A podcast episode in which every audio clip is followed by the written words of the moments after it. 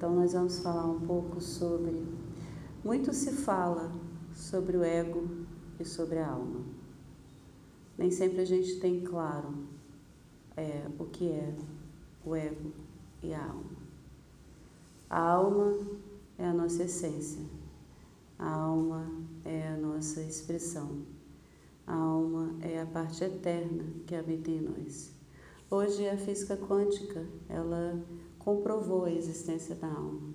Inclusive eles falam que a alma tem um peso de aproximadamente 7 gramas. Tá? Então nós temos uma alma. Hoje a ciência atesta isso. E é a alma que guarda as nossas memórias, que é a alma que vivencia todas as experiências que a gente passa ao longo da vida. E nós também temos um ego.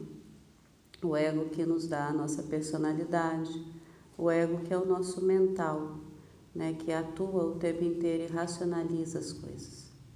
O ego tem três papéis importantes.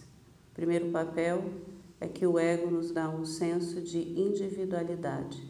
Tá? É o ego que nos faz perceber como separados, como eu sou Flávia e você é você. Então, o ego nos dá esse senso de individualidade. Esse é o primeiro papel do ego.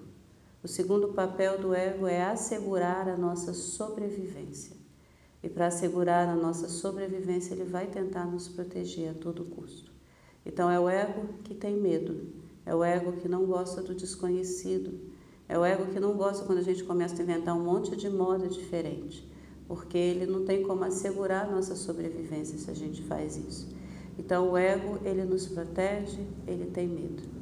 E o terceiro papel do ego, e o mais importante, é que o ego veio servir a alma. O papel do ego mais importante é servir a alma, porque o ego ele não sabe a nossa história. Ele, o ego ele não sabe o que, que a gente precisa, quais as nossas necessidades. A alma sabe.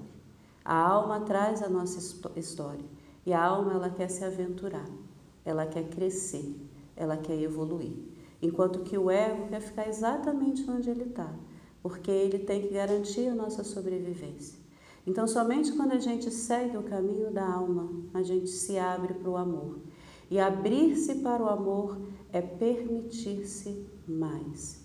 É você ter mais compaixão, mais tolerância, mais alegria consigo mesmo e, consequentemente, com os outros.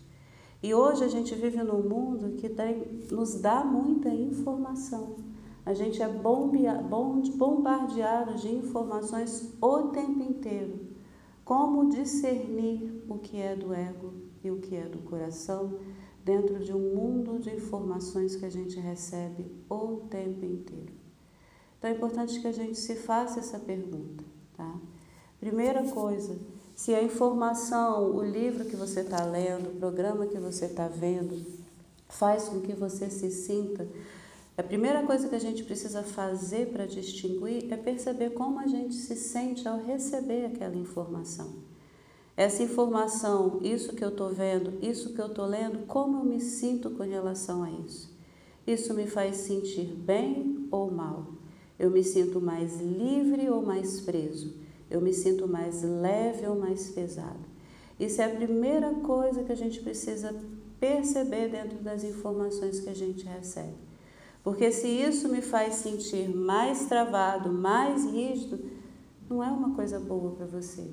Porque a, é, a, alma, ela procura a liberdade. Tá?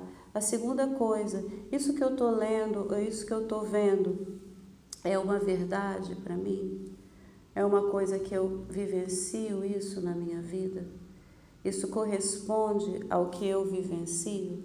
Porque muitas vezes as pessoas têm muitas verdades, mas pode ser uma verdade daquela pessoa. Se a gente não faz essa pergunta, se a gente não tem esse senso crítico, a gente acaba engolindo tudo que vem. E será que aquilo que está sendo falado para mim é, é, faz parte da minha experiência diária? Faz parte do que eu sinto? Será que isso realmente é uma verdade para mim? A gente precisa se perguntar isso, para a gente poder trilhar o caminho do coração para a gente poder trilhar o caminho da alma. Então, essas duas coisas são muito importantes. Dentro daquilo que eu vejo, dentro daquilo que eu leio, eu me sinto mais integrado, eu me sinto mais unido, eu me sinto mais livre ou eu me sinto mais é, fechado? E isso que está sendo chegando para mim, essa informação, isso é verdadeiro para mim ou não? Essas duas perguntas básicas a gente precisa fazer. Porque hoje em dia ninguém faz um cursinho de fim de semana e se acha o mestre, né?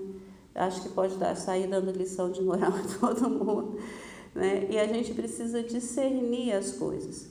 Porque antes de qualquer coisa, antes de qualquer informação, nós precisamos ouvir o nosso mestre interno, a nossa sabedoria interior, a nossa alma. Então é por isso que hoje a gente vai fazer um mantra que nos ajuda justamente a se conectar com o nosso mestre interno, a se conectar com a sabedoria interior que a gente traz com o nosso professor interno porque antes de sair ouvindo tudo que se falam por aí, a gente tem que ser capaz de fazer essa conexão com o nosso mestre interno.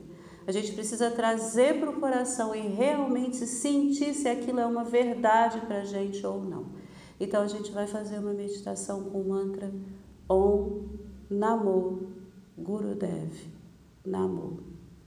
Om Namo Gurudev Namo, que a gente ouviu a aula inteira, foi o único mantra que tocou. Esse mantra significa: eu acesso a sabedoria infinita que existe dentro de mim, eu acesso o professor, o mestre interior que habita em meu coração. Então a gente vai colocar as mãos em guia mudra, o mudra da sabedoria, e a gente vai cantar esse mantra Om Namo Gurudev Namo. E a gente vai fechar os olhos se voltar para dentro, é para vocês ouvirem sua voz, é para vocês cantarem. Fé